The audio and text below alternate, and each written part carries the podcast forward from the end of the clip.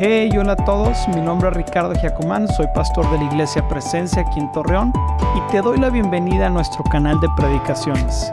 Estoy seguro que los mensajes que vas a escuchar te llenarán tu corazón de esperanza y fe para ver los planes y sueños que Dios tiene para tu vida y familia. Disfrútalo. El día de hoy vamos a arrancar con una serie que le he titulado Los valores, los valores del reino. El día de hoy vamos a estar hablando de honra y honor. Y normalmente cada, cada enero podemos hablar de metas, podemos hablar de propósitos, podemos hablar de cómo podemos conquistar la tierra, las promesas que Dios tiene para tu vida y para tu familia. Y nada de su iglesia está mal. De hecho, yo te recomiendo que planees y que tengas una estrategia para poder cumplir los proyectos y los sueños que Dios te ha dado como familia y como persona. Pero creo que en esta temporada no quiero hablar de metas, sino quiero hablar de los valores del reino. Quiero hablar de la cimentación que va a hacer posible que puedas vivir el propósito que Dios tiene para tu vida. Cuando decidimos rendirnos a los pies de Cristo y aceptamos a Cristo como nuestro Señor y Salvador, la Biblia nos dice que ahora somos llamados hijos de Dios y que nos ha dado un lugar especial en su mesa y nos ha hecho herederos de su reino. ¿Estamos de acuerdo? Cristo me perdona y me da un lugar en su mesa. En Efesios 2 dice, pues nos levantó de los muertos junto con Cristo y nos sentó con Él en los lugares celestiales porque estamos unidos a Cristo Jesús. Cristo me perdona y no solamente se queda ahí, sino me da un lugar en su mesa. Ya no soy un huérfano, ahora soy un hijo. También dice aquí la palabra de Dios, que nos hace herederos de qué? De sus riquezas y nos da la bienvenida a una familia real de Dios. ¿Qué quiere decir esto? Que yo pongo mi fe en Cristo Jesús y no solamente me arrepiento y reconozco a Dios en mi vida y en mis caminos, sino sucede algo espiritual nuestra vida estaba perdida y ahora hemos sido encontrados y Dios ahora nos da la bienvenida y nos abre las puertas de su familia dándonos, por así decirlo, un apellido real. Hijos del rey. En Colosenses 1:12 dice, y den siempre gracias al Padre. Él nos hizo aptos para que participen, que dice, de la herencia que pertenece a su pueblo, el cual vive en la luz. Pues Él nos rescató del reino de la oscuridad. Antes de Cristo tú y yo estábamos apartados de Dios y estábamos bajo el dominio del reino de la oscuridad. Pero ahora hace una transferencia y nos traslada al reino de su Hijo amado. Ahora, hay veces que no entendemos la profundidad de lo que se está hablando, pero Dios nos está diciendo que ahora ya no pertenecemos a la familia, a la costumbre y a la manera de vida que anteriormente estábamos viviendo. Él nos dice, ahora eres parte de mi familia, eres coheredero de las riquezas que te tengo para ti en esta vida y en la que sigue. Y además, eres mi hijo amado que te he trasladado a un nuevo reino. Ahora, si tú has estado en Estados Unidos, si te ha tocado ir a Cuba y si te ha tocado estar en diferentes partes del mundo o de diferentes lugares, cada lugar tiene su cultura. Cada lugar tiene su constitución. Cada lugar tiene sus leyes de comportamiento para que la sociedad pueda funcionar de manera ordenada y adecuada. ¿Estamos de acuerdo? De, la misma forma el reino de los cielos tiene valores y tiene una constitución. Y nos da ahora a ti a mí un nombre y apellido para que tú y yo ahora decidamos vivir y ponernos la nueva vestidura y el nuevo nombre y representar a Cristo aquí en la tierra. Hay muchos pasajes que nos muestran de nuestra nueva identidad que tenemos.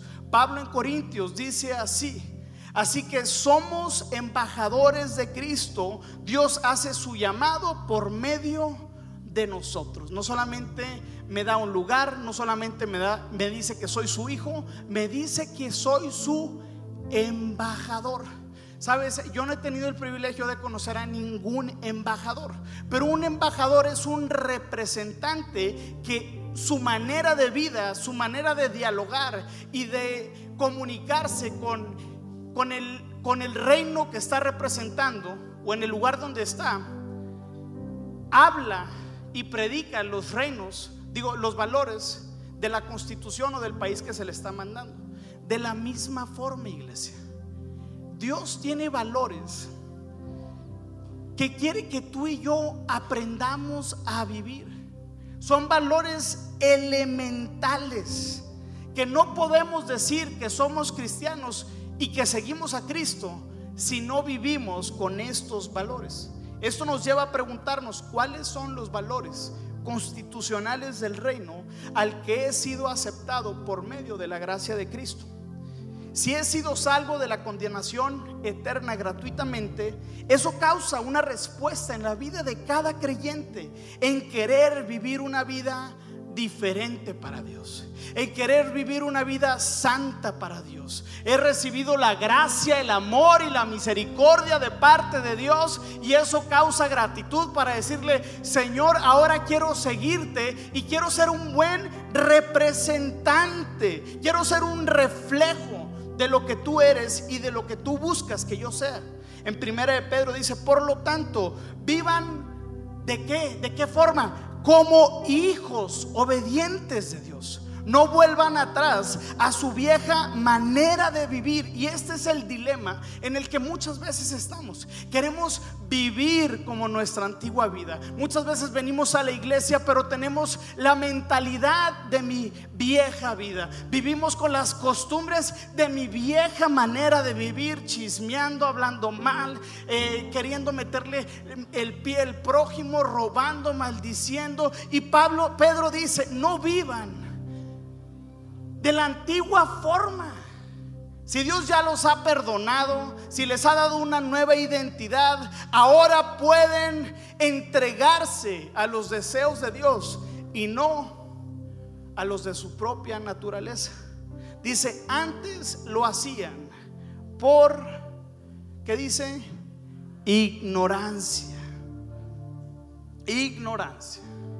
Puede ser que antes no sabíamos lo que el día de hoy vamos a hablar. Puede ser que antes vivíamos de cierta forma, pero el día de hoy yo estoy creyendo, estoy confiando y estoy declarando que la palabra va a caer en buena tierra, que va a traer fruto al ciento por uno, que Dios va a transformar la vida de esta iglesia y que seremos una iglesia llena de embajadores que representan a Cristo Jesús, una iglesia de reyes y sacerdotes que pastorean y levantan el nombre de Cristo Jesús.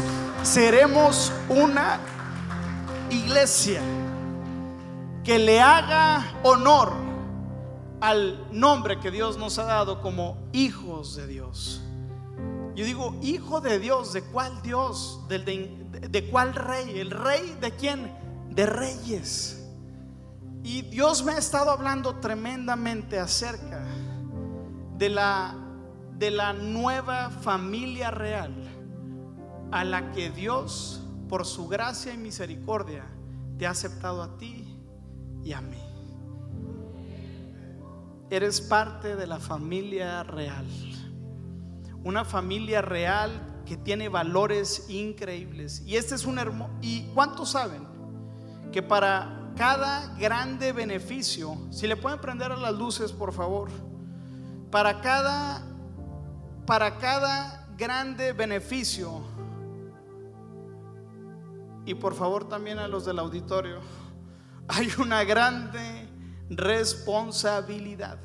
Ahora, quiero que en esta serie, quiero ser como un tutor que está preparando al hijo del que va a suceder al trono a la familia real.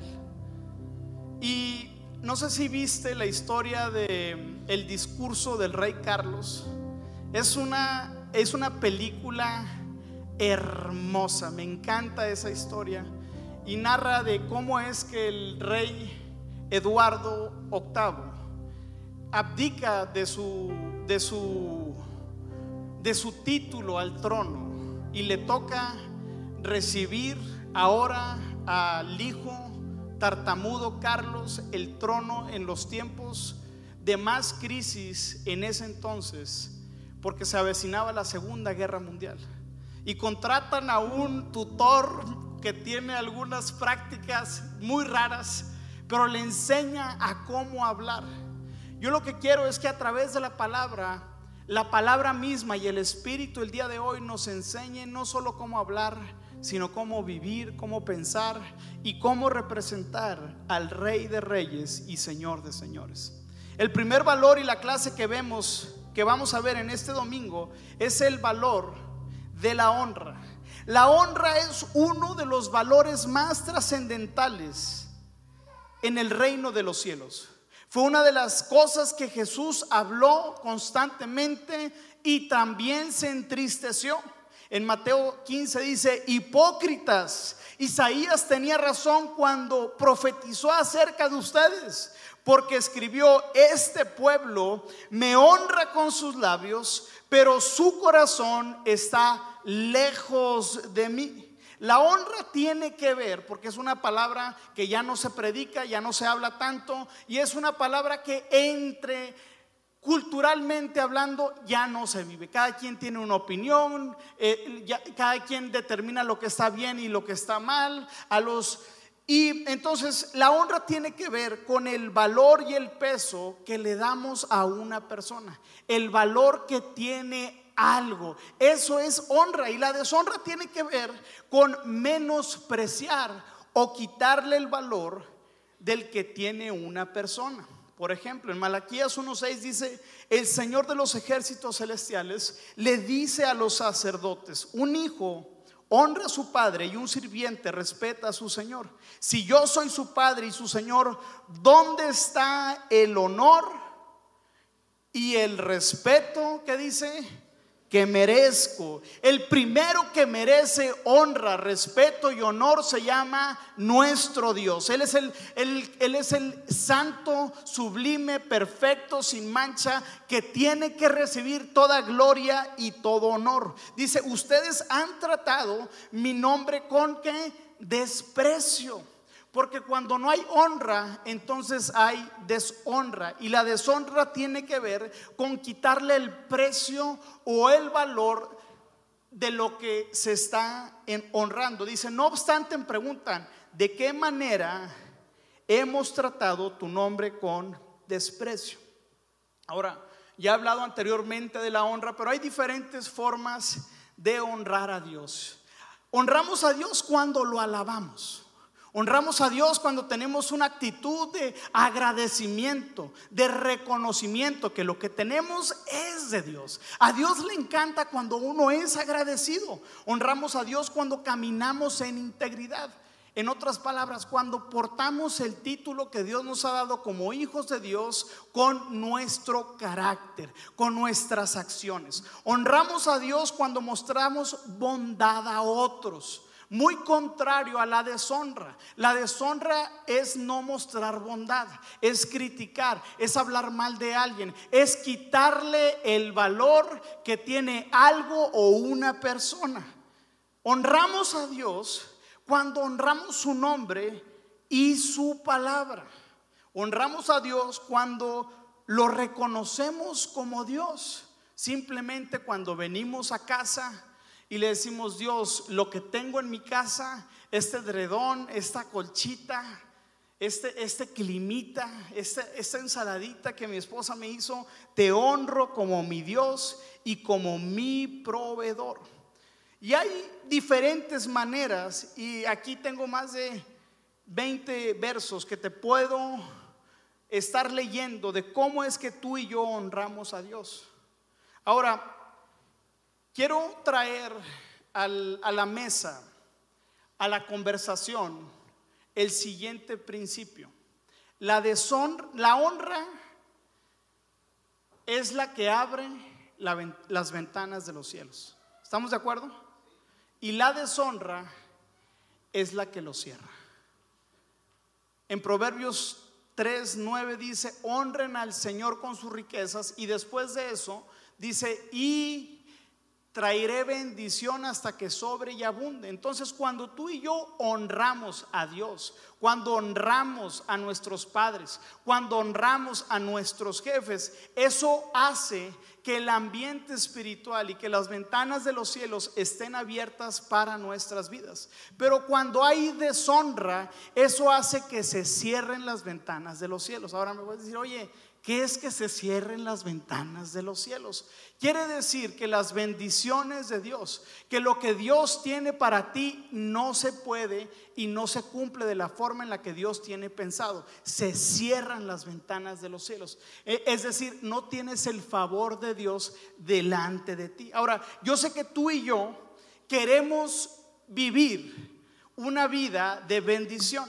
Queremos que las ventanas de los cielos estén abiertos. Queremos tener favor delante de Dios. Queremos tener favor delante de la gente. Queremos que nuestros hijos conozcan del Señor. Y queremos vivir una vida bendecida, plena y duradera. Por eso el Señor dice que si tú y yo honramos a nuestros padres, es el primer mandamiento con promesa, y tus días en la tierra se van a alargar. Así que no solamente la honra abre las ventanas de los cielos, sino con la misma honra, en la misma honra hay vida. Ahora, estuve investigando y, y le estaba preguntando a Dios, Dios, ¿cómo puedo explicar el término de la honra en que la gente lo pueda entender?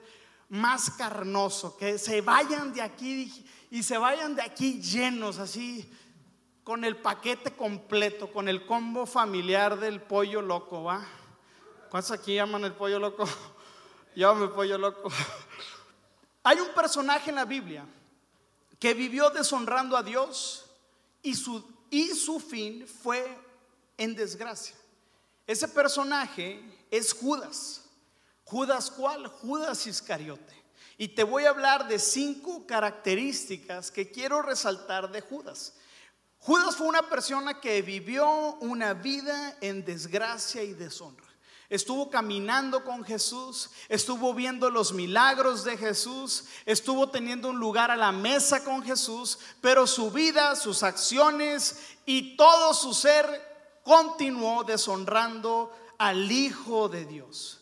Lo más tremendo que vamos a ver aquí es que uno puede estar viviendo una vida de deshonra y no se da cuenta. Eso es lo más, lo más este, triste que podemos darnos cuenta. Así que abróchense los cinturones. La característica número uno que tenía Judas es que tenía ambición no estaba satisfecho con lo que tenía, quería más. En Mateo 26, 15 dice, y preguntó, ¿cuánto me pagarán por traicionar a Jesús? Y ellos le dieron 30 monedas de plata. Quería más, no era suficiente. Era un ladrón que le robaba al hijo, al mismo hijo de Dios, a sus discípulos y creo que muchos de nosotros podemos tener este mismo corazón cuando no somos agradecidos, cuando no estamos satisfechos, cuando a todo lo que recibimos le hace falta algo. Tu papá te da un carro, ¿por qué me diste este carro? Yo quería este carro y quería este modelo. Y nosotros mostramos este tipo de ambición cuando vivimos una vida no de gratitud siempre pidiéndole a Dios más. Y sabes, no está mal pedirle a Dios por más. Pero cuando en tu corazón hay una ambición egoísta de querer tener más, uno está deshonrando a Dios porque no le está dando gracias por lo que uno tiene. La característica número dos es que Judas era un falso, era el, el rey de los falsos. En Lucas 22, 48 dice, entonces Jesús le dijo, Judas, con un beso traicionarás al Hijo del Hombre. Con un gesto de amor decidió entregar al Hijo de Dios. Podemos decir, Ricardo, Si yo hubiera sido Judas, estoy seguro que no lo hubiera hecho yo. Pero es el tipo de personas, Judas es el tipo de personas que llega contigo o estás en, la, en la sala familiar y le dices a tu cuñada, a tu hermana, a tu tía, ay, se te ven fregonas esas botas, se te ve fregón ese chalequito que te lo pusiste tres años consecutivos. Y se va la comadre y cerrando la puerta comienzas a hablar mal de esa persona. ¿Ya viste lo que hizo? ¿Ya viste lo que dijo? ¿Ya viste cómo su hijo se... O es de los que, ay, Pastor Ricardo, la predicación estuvo sabrosa. Y te vas y comienzas a decir, ¿ya viste lo que dijo? Eso, esa es una característica que deshonra.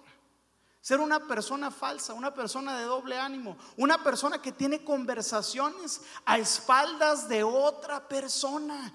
Aguas, porque puede ser que estés deshonrando a Dios. Y no tienes que, eh, eh, ¿cómo te lo explico? Uno muchas veces piensa que no deshonra a Dios si uno deshonra a sus iguales o a sus líderes. Si tú deshonras a tus padres, también estás deshonrando a Dios. Si tú deshonras a tus líderes, también estás deshonrando a Dios. Si tú deshonras a tus autoridades, tanto gubernamentales como espirituales, también estás deshonrando a Dios. Por eso yo, a veces me, cacho hablando mal de López Obrador y, de la cuarta transformación y digo, híjole, en vez de criticar, voy a orar como la Biblia me pide que ore por mis autoridades. Número tres, Judas, que vivió una vida de deshonra, nada le pareció y todo lo cuestionaba. ¿Conoces a alguien así? ¿Le puedes dar un codazo si estás ahí al lado?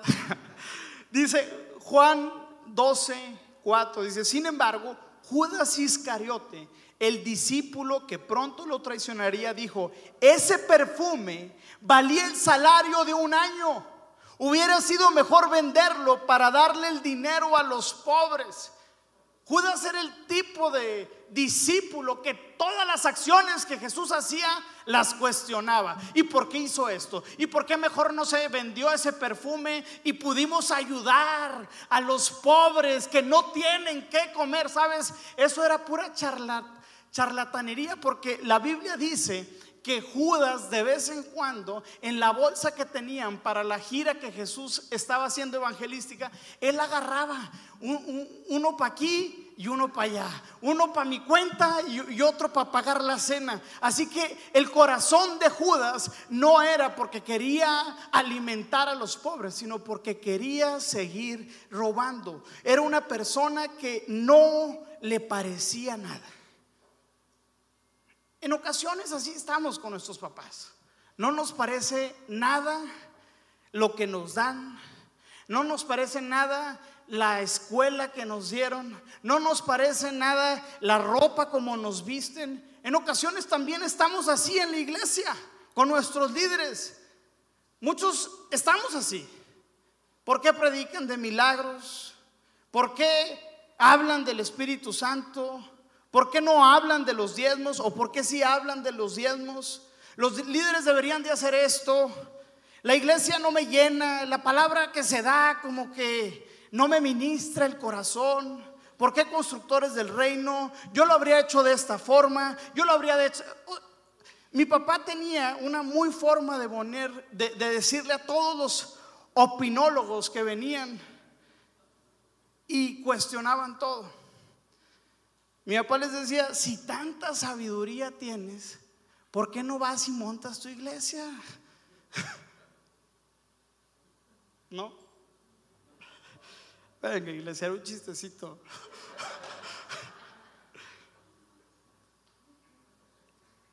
Número, vamos a cambiarle porque ya se puso medio tensa la cosa. Número 5. Número 4. Judas vivía inconforme. Todo, absolutamente todo, se le hacía poco. Ver a Jesús calmar la tormenta no era gran cosa para él.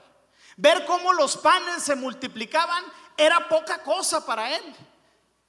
Se le hizo poca cosa la autoridad que Jesús le dio a los discípulos. Se le hizo poca cosa el lugar en la mesa que se le asignó, se le hizo poca cosa el poder, los milagros, nada movía su corazón, porque un corazón que deshonra, jamás Dios puede tocar su corazón.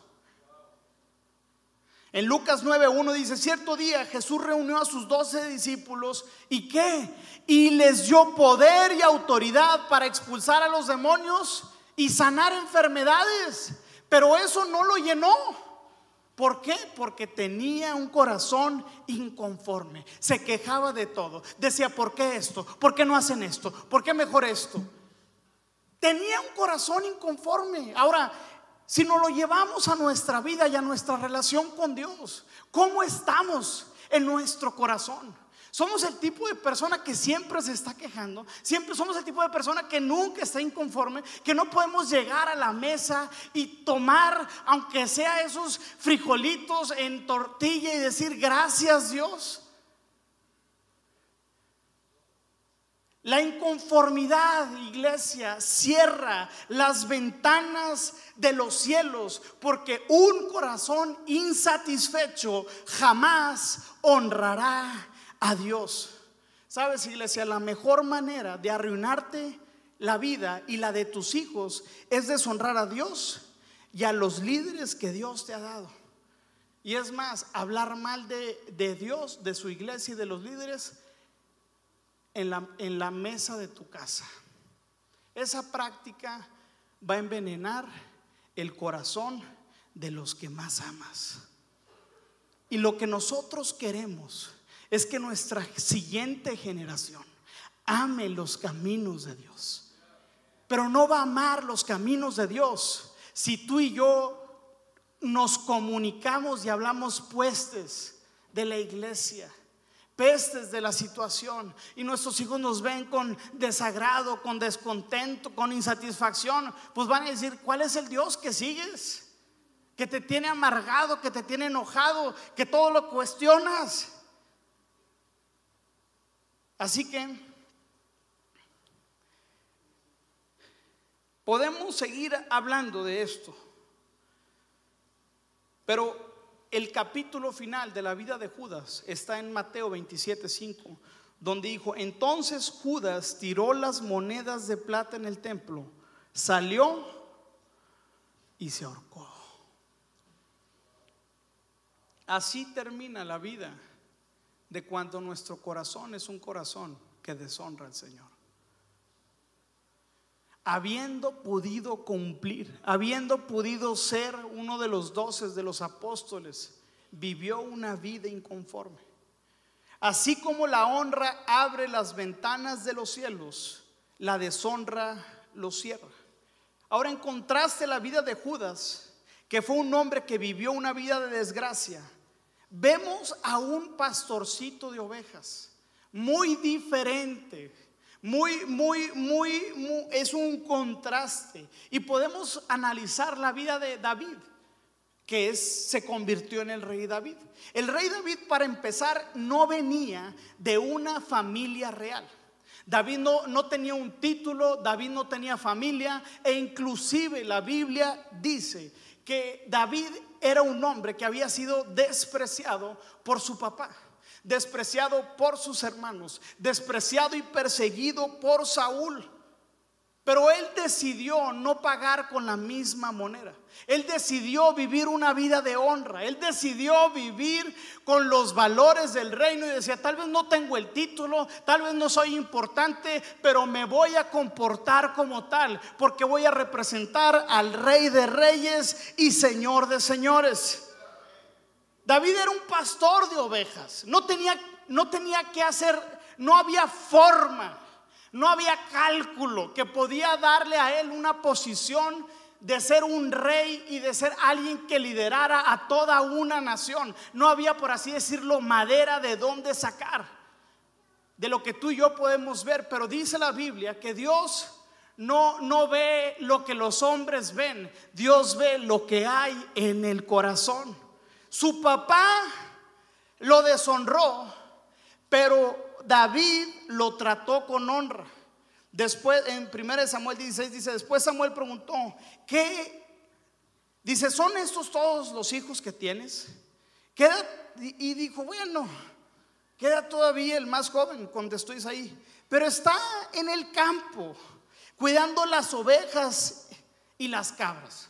Dijo, mira, ni siquiera me voy a molestar en llamarlo. Mira, está cuidando. Mira, aquí tengo otros siete fornidos, guapos, atentos, que pueden ser el siguiente sucesor del rey Saúl. Pero vemos que Dios honra a quienes lo honran. Dice, manda a llamarlo de inmediato, dijo Samuel. Y después dijo, en el siguiente verso dice, y no nos vamos a sentar a comer hasta que llegue Él. Y David no tuvo que hacer nada para después recibir la honra, porque uno no tiene que ser el, que se encarga de que Dios lo honre. A, ti y a mí nos toca vivir una vida de honra y Dios se encarga de honrar nuestras vidas, así como lo hizo con, con, con David. La honra no se da porque se merece, sino porque es un valor del reino de Dios. Honra es un principio de vida. En Éxodo 20 dice, honra a tu padre y a tu madre, entonces tendrás una larga vida. Dentro de la honra, iglesia, está la vida y dentro de la honra está la bendición. Proverbios 3:9 dice, honra al Señor con tus riquezas y con lo mejor de lo que produces. Entonces, o sea, es una bendición que tiene una consecuencia por un acto y el acto se llama honra. El acto se llama reconocimiento. Dice, entonces Él llenará tus graneros y tus tinajas se desbordarán de buen vino. Esta es una promesa por consecuencia a una obediencia de honrar y reconocer a Dios en nuestros caminos. Sus hermanos lo deshonraron, pero David decidió pasar por alto la ofensa. Primera de Samuel 17 dice, pero cuando Eliab, el hermano mayor de David, lo oyó hablar con los hombres, se enojó. ¿Qué estás haciendo aquí? Le reclamó. ¿Qué pasó con esas poquillas ovejas que se supone que deberías de estar cuidando? Me imagino que tenían otras propiedades. Me imagino que tenían otras ovejas, me imagino que tenían otros ganados y que David se le asignó el ganado más insignificante.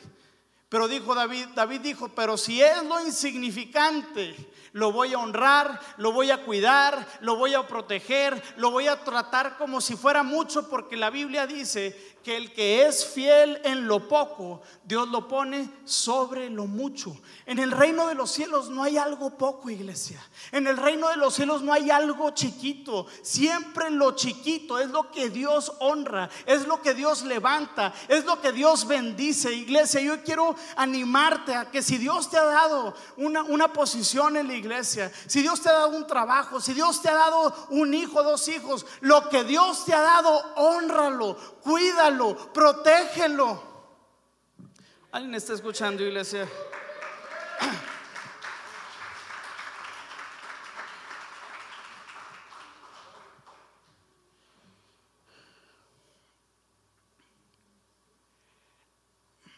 La deshonra que uno recibe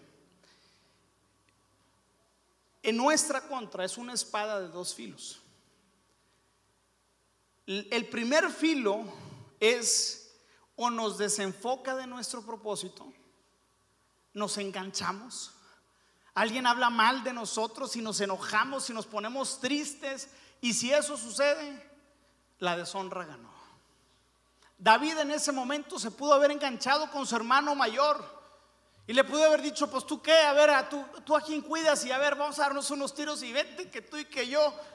Y David estaba por enfrentar uno de los capítulos más importantes, significativos y que marcaría el mismo legado de este pastorcito de ovejas. Estaba por enfrentarse a Goliat. Imagínense, si David no hubiese pasado por alto la ofensa. Y eso muchos de nosotros, y me incluyo, caemos en engancharnos con la, con la, con la ofensa. Y eso nos roba el propósito de lo que hay en la mesa y de lo que es más grande de los planes que Dios tiene. Así que un filo o nos desenfoca de nuestro propósito o el segundo filo o nos prepara para la batalla que tenemos por delante. Saúl lo intentó matar varias veces, iglesia, pero David decidió honrar su vida y no tocar ni el borde de su manto. Y les dijo a sus hombres, que el Señor me libre de hacerle tal cosa a mi Señor el Rey. No debo de atacar al ungido del Señor, porque el Señor mismo lo ha elegido. Aunque David ya había sido ungido sucesor del rey, él decidió honrar a la persona y no tomar venganza del que decidió hacerle su vida imposible. Saúl fue un cadillo. Saúl quiso matarlo. Saúl quiso humillarlo. Saúl quiso alejarlo. Pero David entendió que que su protector David entendió que el que lo había llamado es el que lo iba a librar de todas las batallas que estaban por delante. David tenía muchas razones por las que podía hacer justicia. Dios ya lo había, ungido el profeta, pero David decidió seguir comportándose con uno de los valores del reino, que es la honra. Dentro de la honra hay muchos otros valores que tenemos por hablar, iglesia. Pero aunque David fue, era un solo pastor de ovejas, se convirtió en el pastor de una nación y Dios afirmó su linaje por la eternidad. Dios decidió honrarlo y le dijo, de ti saldrá un rey que reinará por la eternidad. Qué honra tan grande. Y David comienza a decirle, Dios, ¿quién soy yo? ¿Quién es este simple pastor de ovejas? En quien tú hayas mirado para recibir tanta honra y para que me hayas tratado con tanta gracia. Porque cuando uno cosecha gracia, uno recibe gracia. Cuando uno siembra honra, uno cosecha honra, iglesia. Este es uno de los principios que he querido vivir en mi vida.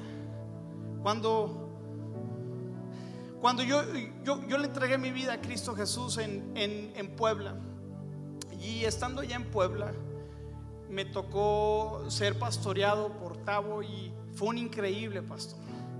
Fue un increíble pastor que me trató con amor, con gracia, con, con con todos los adjetivos buenos que una persona puede ser con alguien más, él fue esa persona. Y yo aprendí ciertas cosas en esa iglesia y me acostumbré al, al, lenguaje, a la prédica, a la forma de discipular, a la forma de hacer iglesia. Me enamoré de la forma y de todo y de su corazón y, y cuando yo llegué aquí a Torreón, yo le dije a Tabo, yo quiero que tú sigas siendo mi pastor. Y él tuvo un, eh, y esa enseñanza fue tan poderosa, porque él me dijo, Ricardo, ahora yo ya dejo de ser tu pastor.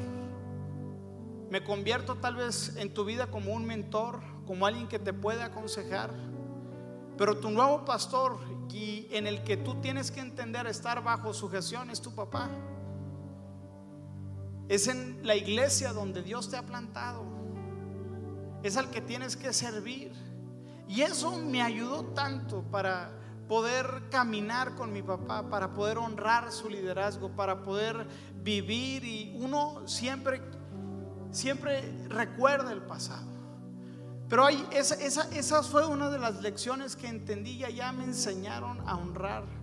Y estando allá les marcaba a mis papás y múltiples veces hablé con ellos les pedí disculpas. Les dije, papá, recuerdo que hice esto, que hice esto, que hice esto. Deshonré tu nombre, deshonré el apellido que me diste, deshonro las quincenas que me das, por malgastarlas de esta y esta forma. No quiero vivir una vida en desgracia. Quiero una, vivir una vida en bendición. Y sabes, la honra es un valor que como iglesia tenemos que vivir.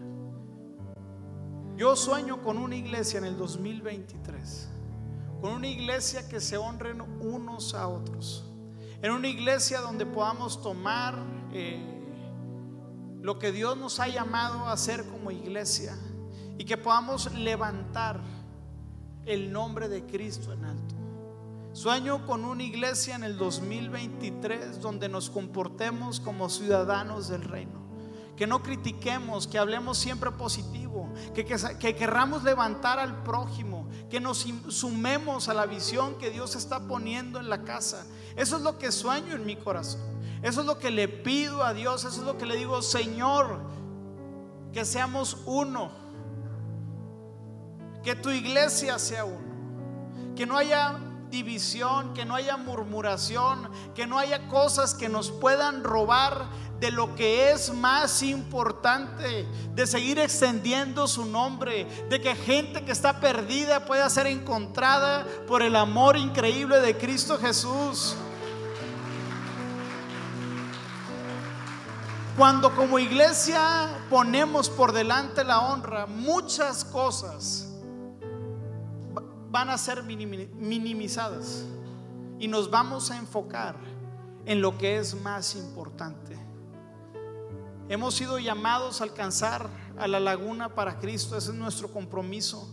Demostrar a Cristo con nuestras acciones, demostrar a Cristo y predicarlo en nuestro trabajo, en, nuestro, en, en la arena en la que Dios te puso, en el lugar donde Dios te puso, en el banco, en la casa, en la escuela, en el trabajo, en la soldadura, donde estés ahí, tenemos que representar. Y no ser ese tipo de colaborador, de trabajador, que solamente está hablando mal de la gente, que está insatisfecho con Dios, que mostramos ingratitud. Podamos el día de hoy aprender de, también de Jesús, que siendo rey decidió humillarse hasta lo sumo y nacer en un muladar, en un, en un este, establo. Yo cuando he recibido a mis tres hijos, toda la sala quirúrgica está desinfectada, está 100% limpia, todos con cubrebocas. Yo me imagino cuando pasaban ahí por este Belén y le decía papá y María, María y José, oye Jesús, aquí te tuvimos. Imagínate Jesús, Dios, ¿por qué nací en esa posilga? Pero Jesús tenía un corazón agradecido. Jesús estaba agradecido con sus padres. Jesús aprendió obediencia. Jesús dijo, yo no hago nada que no he escuchado el Padre decir. No hago nada que no me haya dicho el Padre que haga. Jesús vivió una vida completa de honra y Dios lo levantó y lo puso sobre todo nombre, iglesia. Sobre todo nombre. Y eso es algo que debemos de aprender. En, el mundo nos dicen, si tú estás debajo, si tú estás bajo alguien, es un techo para ti. Es alguien que te va a limitar, que no, no te va a hacer avanzar. Pero en el reino de los cielos es completamente diferente. En el reino de los cielos es diferente. Es tu plataforma para seguir avanzando. Y yo creo que en esta iglesia vamos a aprender a honrar a Dios. Vamos a enseñarle a nuestros hijos, tanto físicos, biológicos y espirituales, a honrar a nuestros padres. Y yo no sé, y te lo digo, yo no sé lo que, lo que puede hacer una iglesia que honra. La laguna aún no ha visto una iglesia que decide honrar a Dios, a los líderes, a su iglesia, a la Biblia como Dios manda. Y cuando tú y yo lo hagamos y vivamos en esa forma, te aseguro que las ventanas de los cielos van a estar tan abiertas que no habrá no habrá de dónde podamos alojar tanta bendición que Dios tiene para nuestro 2023, iglesia. ¿Por qué no nos ponemos ahí de pie, iglesia?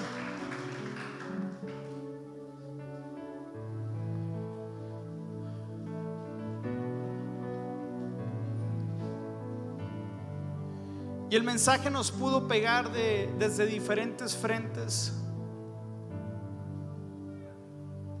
de diferentes formas, de diferentes maneras. Pero yo creo que el Espíritu Santo es el que ha estado hablando a cada corazón.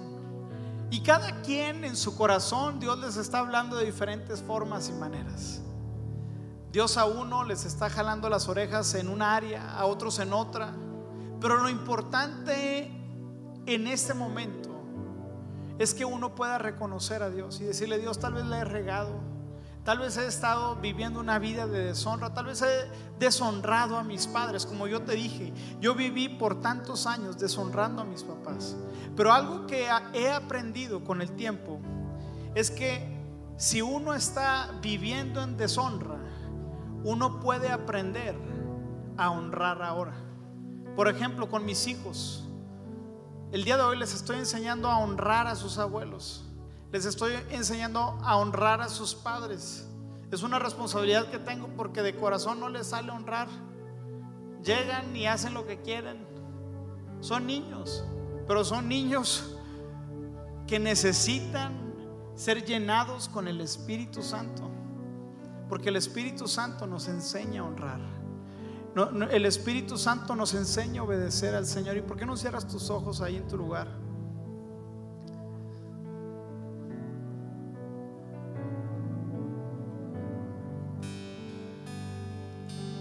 Y ahí, el día de hoy queremos, el día de hoy queremos ponernos a cuentas con Dios. El día de hoy queremos honrar al Señor en todos nuestros aspectos de nuestra vida. Queremos vivir como ciudadanos del cielo y permite morar ahí por ti. Señor, gracias Padre Santo porque nos has amado y nos has demostrado tu amor, Señor, de maneras increíbles, de maneras maravillosas. Nos has dado un nombre, Señor. Nos has dado un apellido, nos has puesto en tu mesa, Señor. Queremos comportarnos como hijos tuyos. Queremos representar tu reino, Señor. Y si el día de hoy eh, te he deshonrado, Señor, con la forma en la que estoy viviendo, Señor. Si el día de hoy te he deshonrado por mi antigua manera de vivir, Señor. Por vivir en la carne, Señor. Por vivir satisfaciendo mis deseos personales. El día de hoy me pongo a cuentas contigo. El día de hoy te pido que tu gracia y que tu amor inagotable, Señor, me perdonen y me restauren, Señor. Y me vuelvan a poner de vuelta en relación correcta contigo, Señor. Si el día de hoy y este año y durante mi vida he deshonrado a mis padres, el día de hoy queremos honrar a nuestros padres, honrar, Señor, a quien nos dio la vida, Señor. Queremos ser una iglesia que honra, Señor. Queremos ser una iglesia que camina, Señor, en, en principios que tú has establecido, Señor, para tu reino, Señor.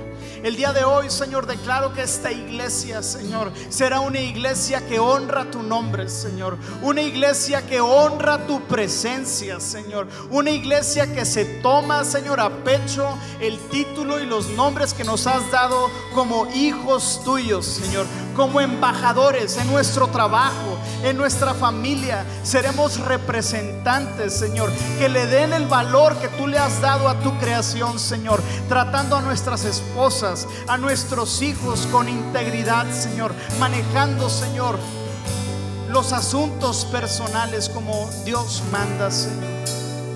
Señor, el día de hoy te entregamos ese 2023, Señor, reconociéndote como nuestro Señor, reconociéndote, Señor, como nuestro proveedor. Venga iglesia, dile, te reconozco como mi Señor. Te reconozco como mi proveedor. Te reconozco como mi Señor, mi amo, mi líder y mi Salvador. Padre Santo, llévate toda la gloria y la honra en el nombre de Cristo Jesús. Amén.